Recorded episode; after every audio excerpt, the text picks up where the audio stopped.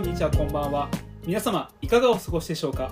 コーマラジオパーソナリティの中村光ですそしてコウマ薬局代表の内田俊治です。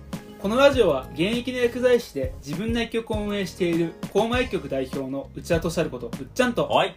普段全く病院に行かず健康には特に気を使わないまま30代半ばを迎えようとしている私中村光がお届けするお薬健康情報ラジオになりますはい。ということでおーい。うっちゃんはい。あの最近コーマラジオ、はい。非常に視聴者の方が増えております。あありがとうございます。りがとうございます。本当に皆様ありがとうございます。ありがとうございます。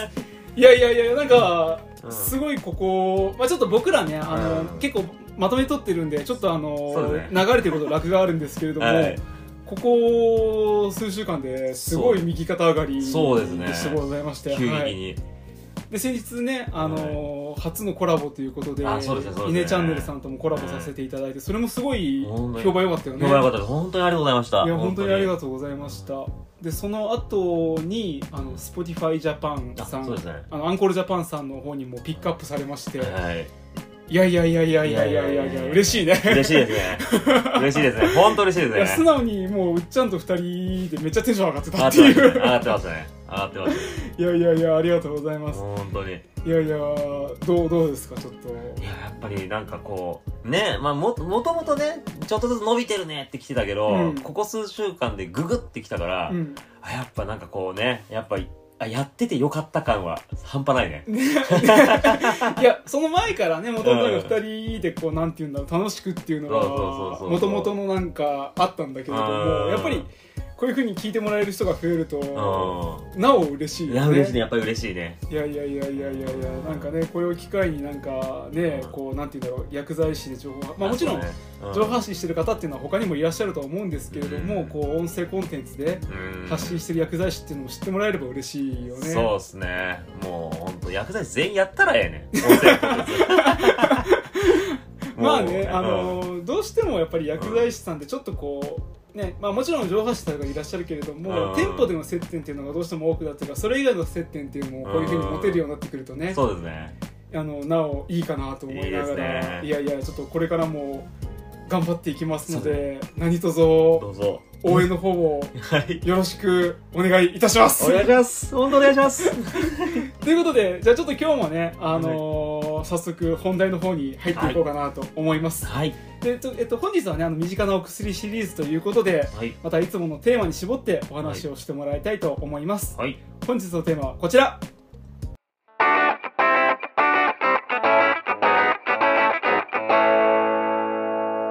あれ？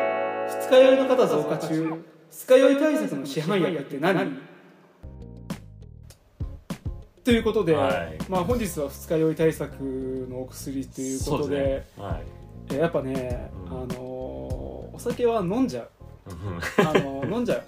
うん。もともと僕自身あのお酒が好きっていうのもあるんだけれども、やっぱり時にはあのお酒に飲まれてしまうそんな日もあるよね、まあまあまあありますね。はい。まあ、うん僕はそんなことはちょっとあまり感じてないんだけれども、うん。まあ、無意識下にねうん。やっぱり世界平和を果たさなければならないという大きなプレッシャーがああるのかなと思って。まあ、今のねこいつ何言ってんだと思った人は、あのうん。身近なシリーズでロキソニンっていう回があるのでちょっとよかったら聞いてみてくださいあのなんでこんなことになってるのかっていう全ての原因がそこにあります。はい。まああのこれちょっと毎回実は言ってるんだけれどもちょっとなんかね最近視聴者の方めちゃくちゃ増えてるからそうだね。あのちょっとこいつ何言ってるんだと思われるのがシンプルに怖いまあでも言うて身近なお薬シリーズがトップの方だけどね。全全体的に。いやでもほら1回目から聞いてる人がいるかもしれないあ、そうだそうだね。そうだね。そうだね。で、うん最近更新さ聞いてみようとしたらこいつなんかいきなり世界平和語り始めたあそうだねって言われたらちょっと怖いから、うんあの毎回言い訳がましく説明するあオッケーオッケーオッケーあのロキソニン会ぜひあの聞いてみたらあのなんでこんなことになってるのかってよくわかるんではいいやでもねやっぱりあのこう僕はねうん。あのやっぱりこう強い信念を持ってこのミッションに挑んでるんで世界平和やっていうね、あまあでもやっぱり僕も一人の人間ですから、ーはい。やっぱそそれがねもしかしたらちょっと叶わないというお不安があるかもしれないおいやでもさうっちゃんうん。やっぱね人生っていうのはうん。公平じゃないんですようん。うん。一生でこぼこ道の人もいるしうん。必死で走った先にうん。崖が待ってる人っていうのもいるんですよ、うん。あこれね、うん。あの韓国ドラマです。だよね。なんかなんかなって。うん。ちょっともうちょっと今日分かんなかったかもしれない。けどあの海町チャチャチャっていうあの今現在進行形でやってるあのダダーンっていうネットフリックスの CM でもしかしたら見たことあるところそこですねみたいな。うん。あのダダーンっていうねあの海町チャチャチャっていうドラマで僕めちゃくちゃ大好きであのもう毎週毎週楽しみに見てるやつから今日はちょっと名言を引用させてもらいました。ちょっと今あれでしょナチュラルに俺がいいこと言ってるなと思ったでしょ。うん。でもなんかねあれ絶対なんか引用してるなと思ったあそうです。あのなんかこの最初のくだり大体僕が世界平和語ってどっかの名言引っ張ってくるっていう、うんあの毎回それ探してるっていう。おえでもさ実際そうだなと思って、まあ、うん今やっぱ、ね、SNS とかでね、うんちょっと成功した人ばっかり見えちゃうけれども、うん。まあ、実際人生って本当ね公平ではないっていう人もたくさんいるし、うん。まあ、本心本人次第とかよく言うけれども、ん。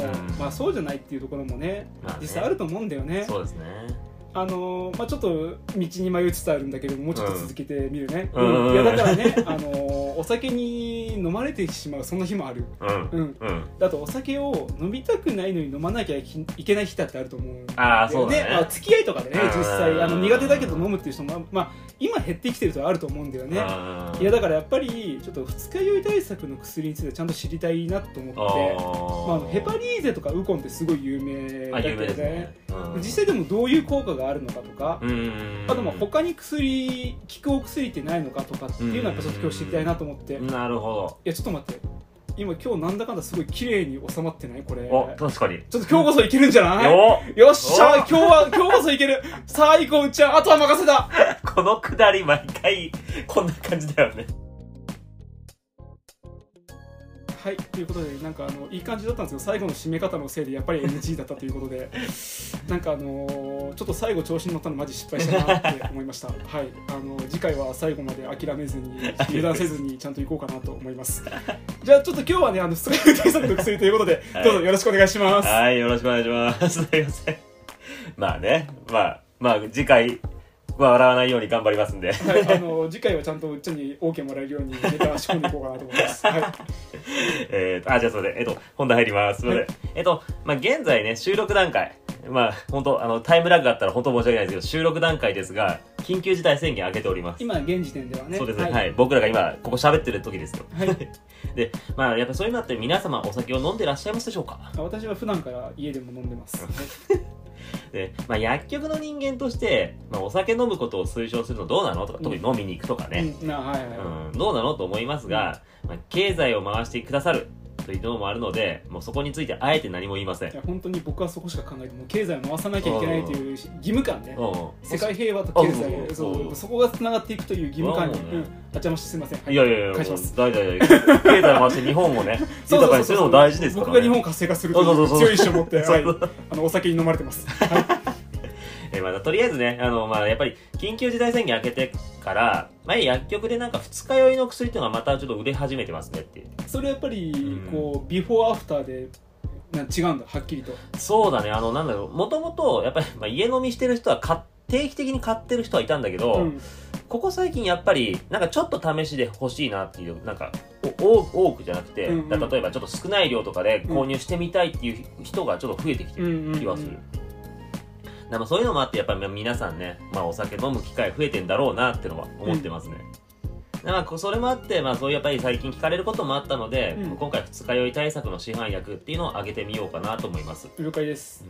まあ、ただね、あの、まあ、純粋に、どれが二日酔いに一番効果あるっていう、まあ、もちろんそういった話もしていきますけど、うん。それだけだとちょっと話に味気がない。うんうん。というので、実は他にも使い方がある薬なんですけども、うん。まあ、例えば、それも後々話しますけども、うん。まあ胃薬であったりとか、うんうん。シミやそばかす用の薬として使って持っておいても良いよっていう薬。っシミやそばかすも効くんだ。うんていう、そう、そのさ、もう本当はそのための薬って言っちゃっていいんだけども、うん。その薬でも二日酔いに効果があるものもあるなとか、へえ。うんまあまあ、そういう本来まあ二日酔いに使わないけども二日酔いに使えるとかそういうのも含めて話をしようかなと思います、了解です。まあそうがその前にねなんで二日酔い起きるのっていう話をしようと思いますはい。まずね本当そもそもなんでお酒飲んで酔うんだっていうのが、えーまあ、お酒飲んでね、まあ、体の中に入ったアルコール分はい。胃で約20%うん。で小腸で約80%吸収されます。ああほとんど腸なんだね。そうそうそうそう、ん。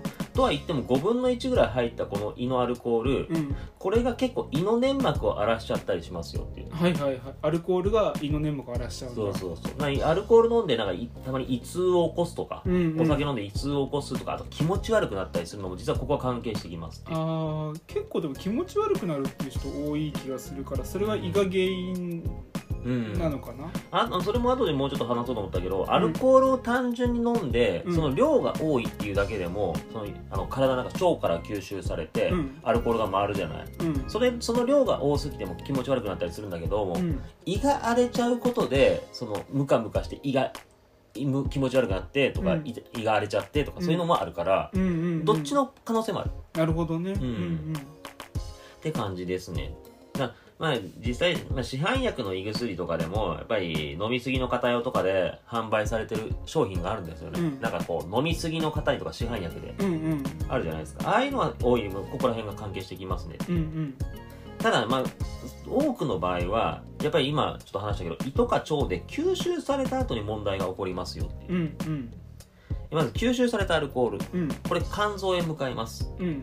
で肝臓へ向かってこれ分解をされますよっていう。う、んでただねこのアルコールの量が多すぎるとうん。分解をしきれずに、うん。まあ、血液に乗ってうん。体全身を巡っちゃうとへえうん。でまあまあその全身巡った後にまた肝臓に戻ってきて、うで肝臓は戻戻ってきたアルコールをじゃあもう一回分解をしますって分解をこう試みます。なるほど。うん。でやはりこれでも分解しきれなかったらまた全身を巡ってっていうのを繰り返しますよ、うん。うんうん処理されなかったら一回押し出されて体中巡ってもう一回やってそうそうまたダメだお前また次待ちねみたいなそう感じそうそうそうそうかわいそう。だな順番待ちでひたすら並び続けるみたいな感じなんだ。もまあ一回回されてね毎回回されてまあ後ろに回ってくださいって。う一回ちょっとこの長い通路をやって後ろまで並んでくださいみたいな感じなんだ。そういう感じになります本当に切ない。で、まあ、この全身を巡った分のアルコールが、要は脳にも行っちゃうわけですよアルコールがね。血液でうん全血液に乗ってそう。でこの血液に乗って脳に到達すると、うん。脳の神経細胞っていうのを麻痺させます、うん。でこれがよく言われる酔った状態。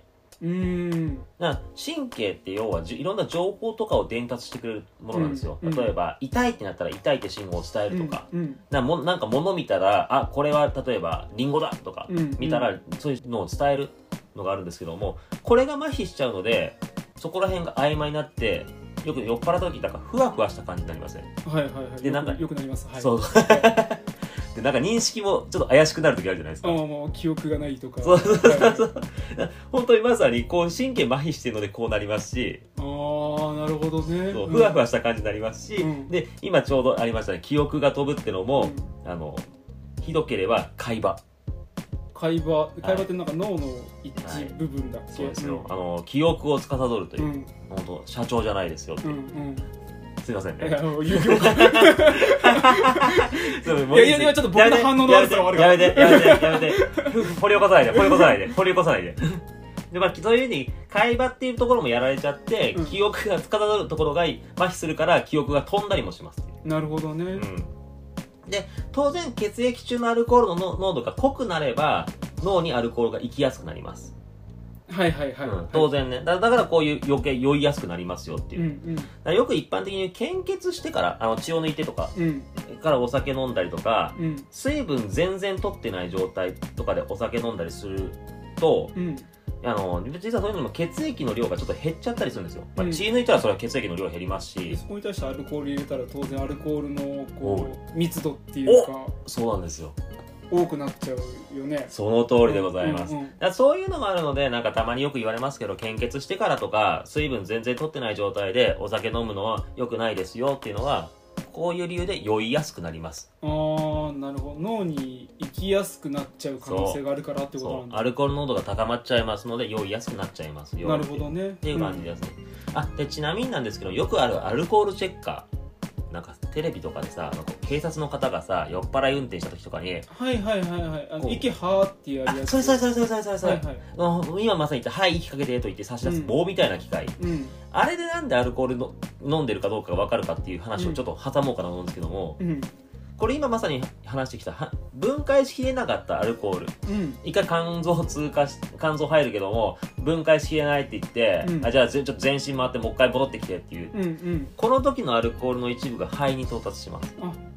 なるほど。うんうん。そう。なまさにその肺に到達するから吐き出す息とともにそのアルコールが外に出ていくっていう。そうか別に当然その血液で全身巡ってるから脳に限らずあそうそうそうそうそうそうそう。まさにそういうことですねなでここまで話したのが「酔う」というのはこういう感じですよっていう話です。うん。じゃあ二日酔いがなんで起こるかっていうの話に入っていきます、うん、うん、今のはあくまで酔うなので酔っ払うってことねあそうか酔っ払ってる話か。そうそうそうそう。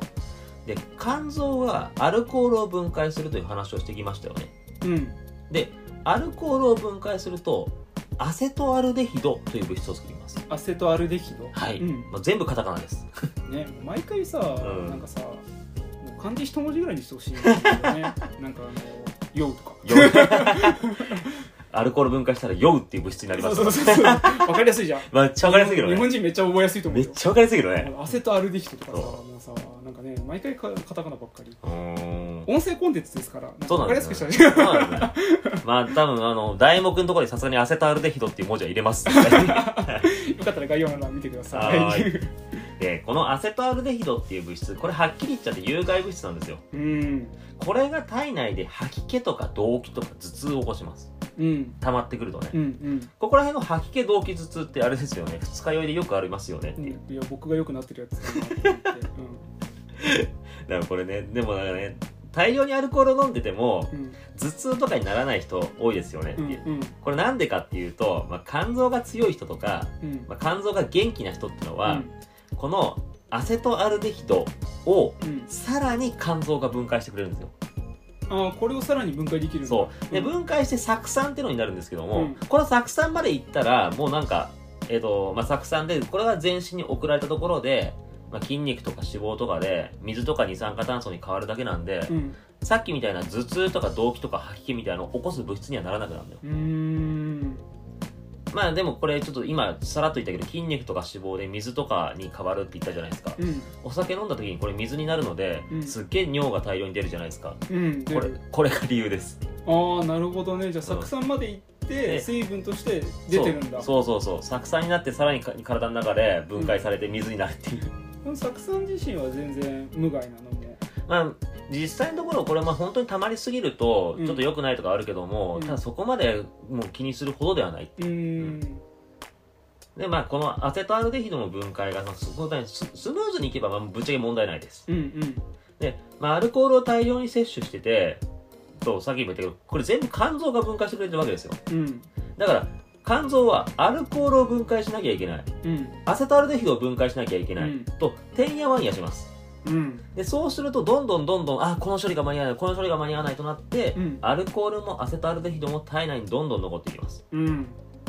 でまあ、もあともともと肝臓が弱かったりとか疲れてるような方だったら、まあ、あとよく言われるお酒に弱い人うん。はもうままさにそうだけども、まあ、アルコールとかをあんまり摂取しなくてもこの分解が進まないと。だからアルコールもアアセトアルデヒドもどんどん残っていくと。うんうん。で当然このアルコールもアセトアルデヒドも残れば残るほど二日酔いとか起こしやすくなります。とうんう感じですね、だ自分の肝臓が処理でのできる能力以上にアルコール取ってたら当然アセトアルデヒドがだんだん残ってくんで二日酔いを招きますっていう、なるほどね。そう。うん。まあ、これが大まかな二日酔いの流れですよっていう。二日酔いはこのアルコールの分解のアセトアルデヒドの状態で残体に残っちゃってるのが原因。そうですね。でいいのかな？そうそうそう。まあ根本的にアルコールが残ってるだけのそれでそれで酔ってんだけどあアルコールが残ってるだけの可能性もある。そのアセトアルデヒドにすらならなかったそうそう。それはそれで酔っ払ってる状態なんだけどそれはそうか。酔ってるまあでも基本的にはこのアセトアルデヒドが大量に残ってる人が二日酔いになりやすい。さっき言った、うんうん。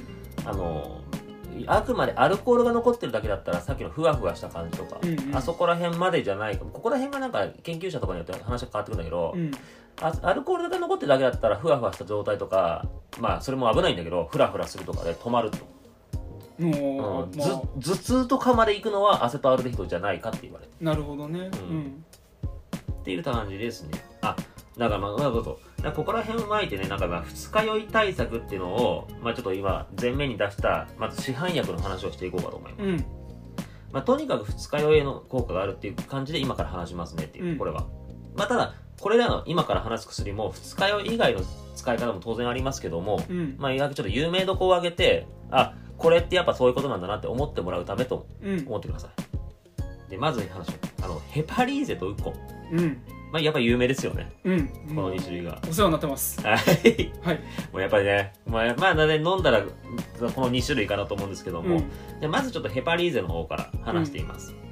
あの、肝臓水解物。これ漢字なんですけども。かんあーいや漢字いや漢字で来たから全部 OK みたいな感じでいきなり漢字いっぱい並べて肝臓水解物はい。肝臓、まあ、肝臓はあの肝臓ですね。はいで水に溶ける物質と書いて肝臓水解物。肝臓水解物はいはいという物質からこのヘパリーゼっていうのができてますよって。うんでこれちょっとわざとそのあの先に硬い表現でこれを説明します。うんえっと、豚の肝臓にうん消化酵素を加えて、うん加水分解し、はいアミノ酸やペプチドの形にしたものです。はいあもうすごい分かった、はい、本当に？僕はね僕は分かったけどおー。僕はもうねあの、うん。完璧理解した。お、本当、うん、あのでじゃあいいかもでもいやいやでもでもでもでもでも多分、うん。リスナーさんちょっとハテナしてるかもしれないから 念のためちょっともう一回お願いあの分かりやすい言葉で。あ、わかりました。まあ、だから本当にまあこう聞くとまだ確かにはって思うかもしれませんが。いやめめめめ僕は大丈夫だけあ、どうん、はいはいはい。オッ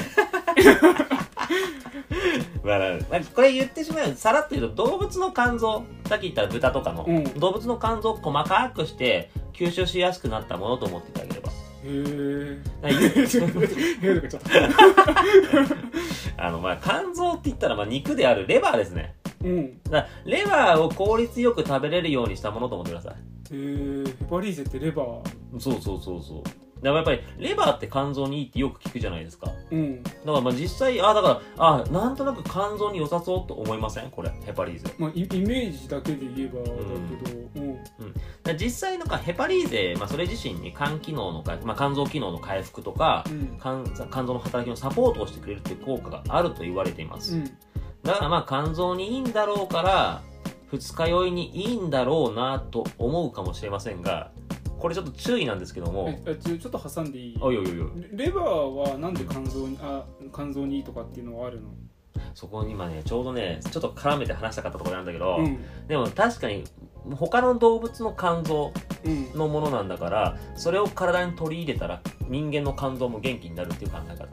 ああ同じものだからってこと？そうもともとそうかそうだね近いものをあたを食べるから摂取するからっていう。ああだからいいだろっていうイメージ。そうそうそうそう、んん肝臓とかの栄養素が、まあ、肝臓って結構栄養素がた集まったりするんですよね。はいはいはい。それを取ったらでしかももともと肝臓動物の肝臓もやっぱり同じようにえ、まあ、必要な栄養素が溜まってることがあると。はいはいはい人間みたいにね。お同じようなものを摂取したらいいだろうっていう。そうそうそう。うんそれを取ったらいいんじゃないかっていう考え方に近いんですが、うんまあだからこれこのヘパリーゼ自体がちょっと効かないかもしれないっていう噂がよくあります。うん。あこれちょっとヘパリーゼのメーカーもこれちょっと実際発表してるんですけども、うん。実はヘパリーゼのメーカーによるとこのヘパリーゼが二日酔いとかに効くかどうかっていうのでうん。マウスとかの実験では効果出てるんですよ。うん。ただ人間に対しての効果ははっきりしてないとも言えるんですよ。とも言ってる。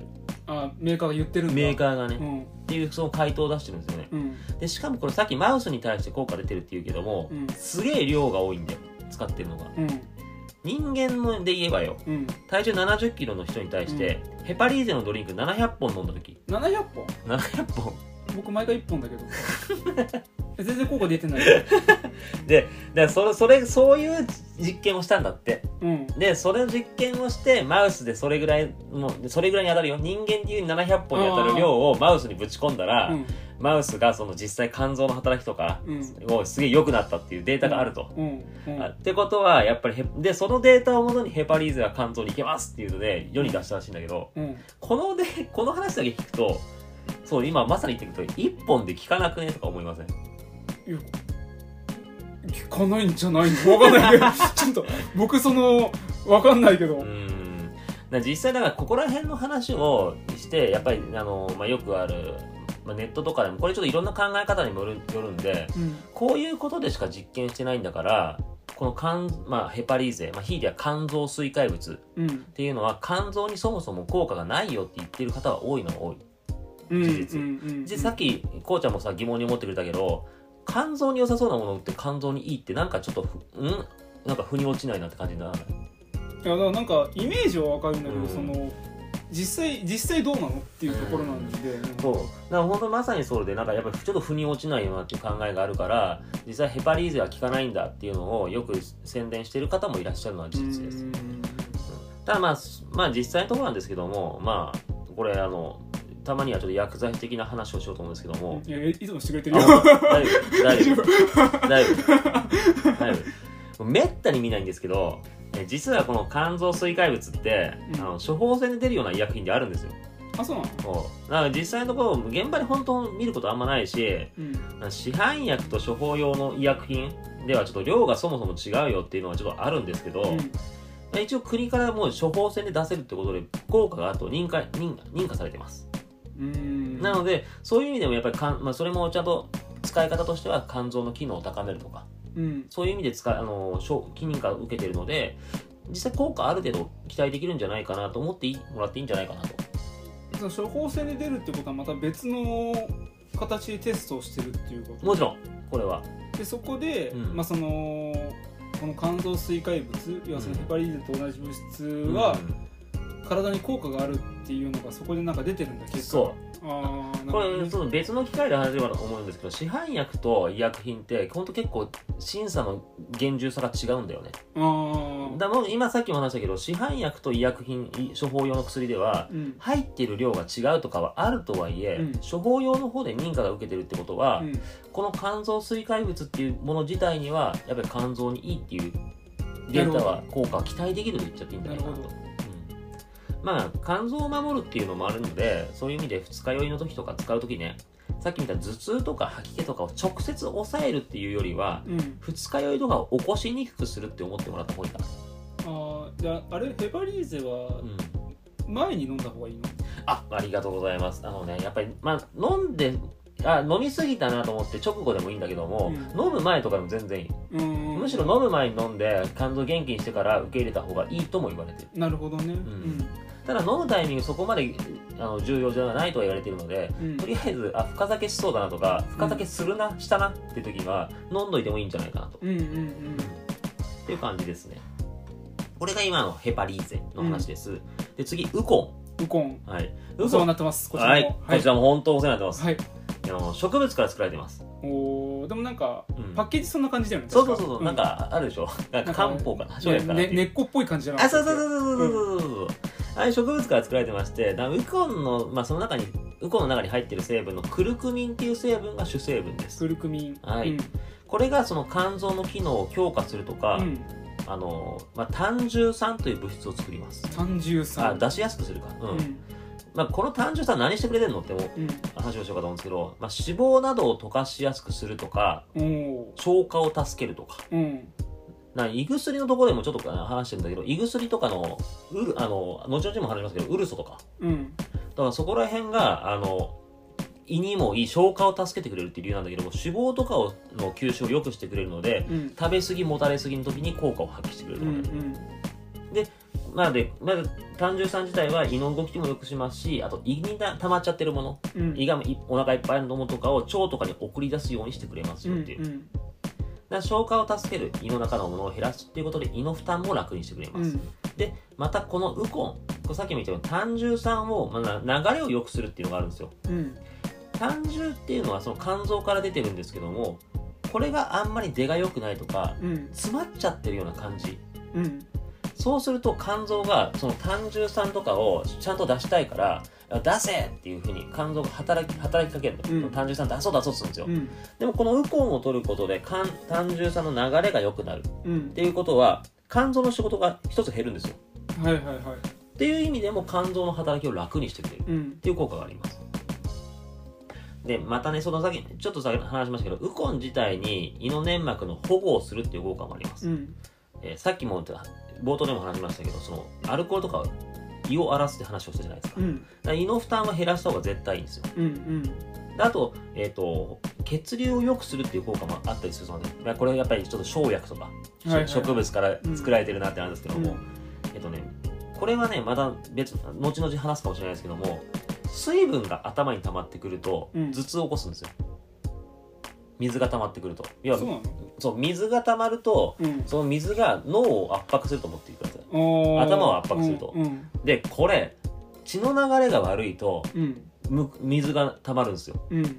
あの水な血液の流れがうまくいってない時は要は血液がとかが滞っちゃうんですよ。ねうんうん。滞ってってことはそこの部分が血が溜まったりとか、うん。水が溜まったりする、うん。だ血流を良くしてくれるおかげで水分が溜まりとかを減らしてくれる、うん。そうすると頭痛とかも減りますよ。うん。っていうのがあったりしますね、まあ、そういう意味でそのウコンいろいろ使えますけども、まあ、アセトアルデヒドを分解するっていう効果があるとも言われてるんですけども、うん。これやっぱりちょっと動物実験のみ。うん。で人間での試験検証ができてないそうなので、うん。ウコン飲んでりゃ大丈夫ってちょっと過度に信じすぎるのは良くないかなと。うんうんたださっき言った単純酸っていうのを、まあ、流れとか良くしてくれるとか。だからそういうのはあかんやっぱり肝臓にいい働きはあると思われるので、うんうん。二日酔いを起こしにくくすると言われてますこれもやっぱり飲む前とかなのかなそうすると。そうだね飲む前の方がいいこれもいいとは言われてます。うんうん。だからやっぱり同じようにその飲んでからでも効くは効くけども、うん。ただある程度先に取っといた方が胃とかの働きも良くなるっていう。良くなるからその飲んだ後にこうスムーズにいくみたいな感じはいはいちょっと飲む前ぐらいがいいとは言われていますね、ただこれちょっと注意したいのがね、ウコンって結構鉄分が含まれてるって言うんですようん。まあ、鉄分足りない人はおじゃあいいじゃんと思うかもしれませんけども、うんそう思ったけど違うなんかこの鉄分がお酒飲んだ後の体への負担を増やすんじゃないかって言われるんですよ。それからそうなんだ二日酔いとかあのこうだるさとか。うん。そういうのを起こしやすいんじゃないかと言われています。うんでこれちょっとあのね今回あの今回のテーマの中で最後の方にちょっとまとめて話そうかと思うんですけども、うん。ウコンの取りすぎでやっぱり事故っていうのが起きてるんですよ。そうなの？うーん。すごいお酒を飲む仕事の人とかね、まあ、飲む仕事ってのもおかしな話ですけど、うん。まあ、付き合いとかで飲まなきゃいけないから、うん。ずっとウコンに頼り続けてて、うん。そしてそれで倒れてしまったって、ええで見たらそれであの肝臓がすごい悪化してた。肝数値が悪化してたっていう、ウコンに頼りすぎたことだよねっていうまあもちろんアルコールを減らさなきゃいけなかったと思うんですけども、そもそものはねうん。ウコンもその原因だったかもしれない。だったかもしれないっていうやっぱりそれで死亡事故とかも起きてるので、うん。まあ本当合わない人はそもそも合わない。うん。こういう薬全体に言いますけども合わない人は本当合わないですし取りすぎると逆に体に負担になることもあるので、うん。あの本当注意はしましょうねうんうんでもまあそういう意味でうあのたまにの飲み会とか。うん。うんであればウコンとかを試して二日酔い対策にするのもいいかなと思います、了解です。はい。でまあこれね。まあこういうヘパリーゼやウコンよりも、うん。やっぱ個人的には強いと思ってるものがあります。おおまあうさっきさ冒頭でもあ最近売れるようになったなって言ってます。うん。ミラグレンです。ミラグレーン。はい。うっちゃんからおすすめしてもらってるよ僕。これあのネットとかでも結構割と有名なんで聞いたことある人多いんじゃないかなと思うんですけど、うん。もう個人的にはねあのほあその販売許可をしてくれる協会の人はもっといいのがあるっては聞いてるんだけど、うん。ただ個人的にはし今それ見たあの試してないから市販薬の二日酔い対策で最強と思ってるのはミラグレンです。うん。えっとねまあさらっとだけ言いますけどミラグレンの成分なんですけどもタウリンうん。メチオニンうん。グルクロノラクトンうん。イノシトール、うん。肝臓加水分解物、うん。五黄っていうこれ漢方ですね。うん。えトコフェロール酢酸エステうん。ルルチンうん葉酸うん。シアノコバラミン、うん。チアミンうん。リボフラビン、うん。などが入ってます。へ 飽きたな。えへえ。すごい。まあね。まあもうなんかこれもいいもうもうほんとざっくり言いますよ。うん。ざっくり言いますけど要は肝臓の働きを助ける成分とビタミンが入っていると思っていただければ。なるほど。うんもう肝臓に対する成分ではもう市販で売られてる肝臓系の薬の中で多分このミラグリン一番多いんじゃないかなと思ってます個人的に。は、うんうん。まあちょっと有名なところだけやります。えタウリン。うん。あのよく市市販の栄養ドリンクでタウリン何千ミリグラム配合とかいうのありませんよく CM 通りよねタウリン3000ミリグラム配合とかあるじゃないですか、うん。そのタウリンが肝臓の機能を高めるって言われてまして、うん。まあ、肝臓機能を高めることで疲れとかを感じにくくするのでうん。栄養剤として入ってますよ、うんで、まあ、あとこれも有名ですけどメチオニンってやつなんですけども、これアセトアルデヒドの分解に役立つと言われてます。うん。二日酔いの時にアセトアルデヒドが溜まってくると困るって話じゃないですか。うん。これをサポートして分解をサポートするので二日酔いになりにくいってお言われてます。おうん。であと、まず肝臓加水分解物とか、うん。まあ、グルクロノラクトンとかそこら辺も肝臓にいい働きをしてくれるって言われてます。めっちゃ感動にいいじゃんそうそうそうそうそう。あで五黄っていう漢方五王ってはい。かっこいいね。なんかねすごいでしょ？うん。牛に黄色って書いて五はい王って言うんだ。牛に黄色で五王。五王。五王。なんかあの漢の時代とかにいそうだよね。あいそういそういそういそういそういそ五王。カットしよう。うなんでやなんでや？なんでや？じゃあたまに余計なこと挟んでるなと思う。まあでもこの5単純を出しやすくするとか。あさっきのウコンで出てきた。そうそうそうそうそう。そういう効果を持ってるって言われるので、うん。まあけ、あと、まあか、さすが漢方と言うべきか血流を良くするって言われてます、うん。なんか漢方大体血流よくしてるそうですね。そうですね。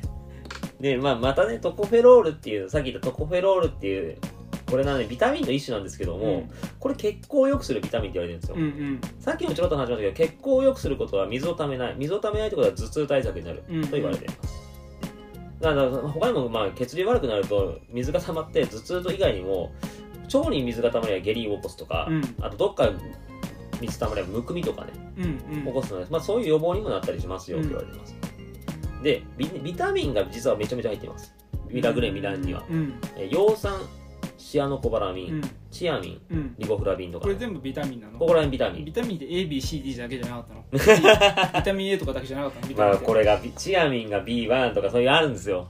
本当本名もう本名というか。もうはいもう覚えられないよ。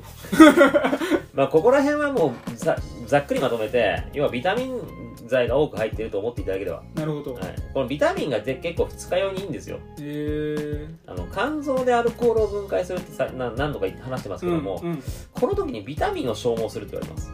体の中で。えうん。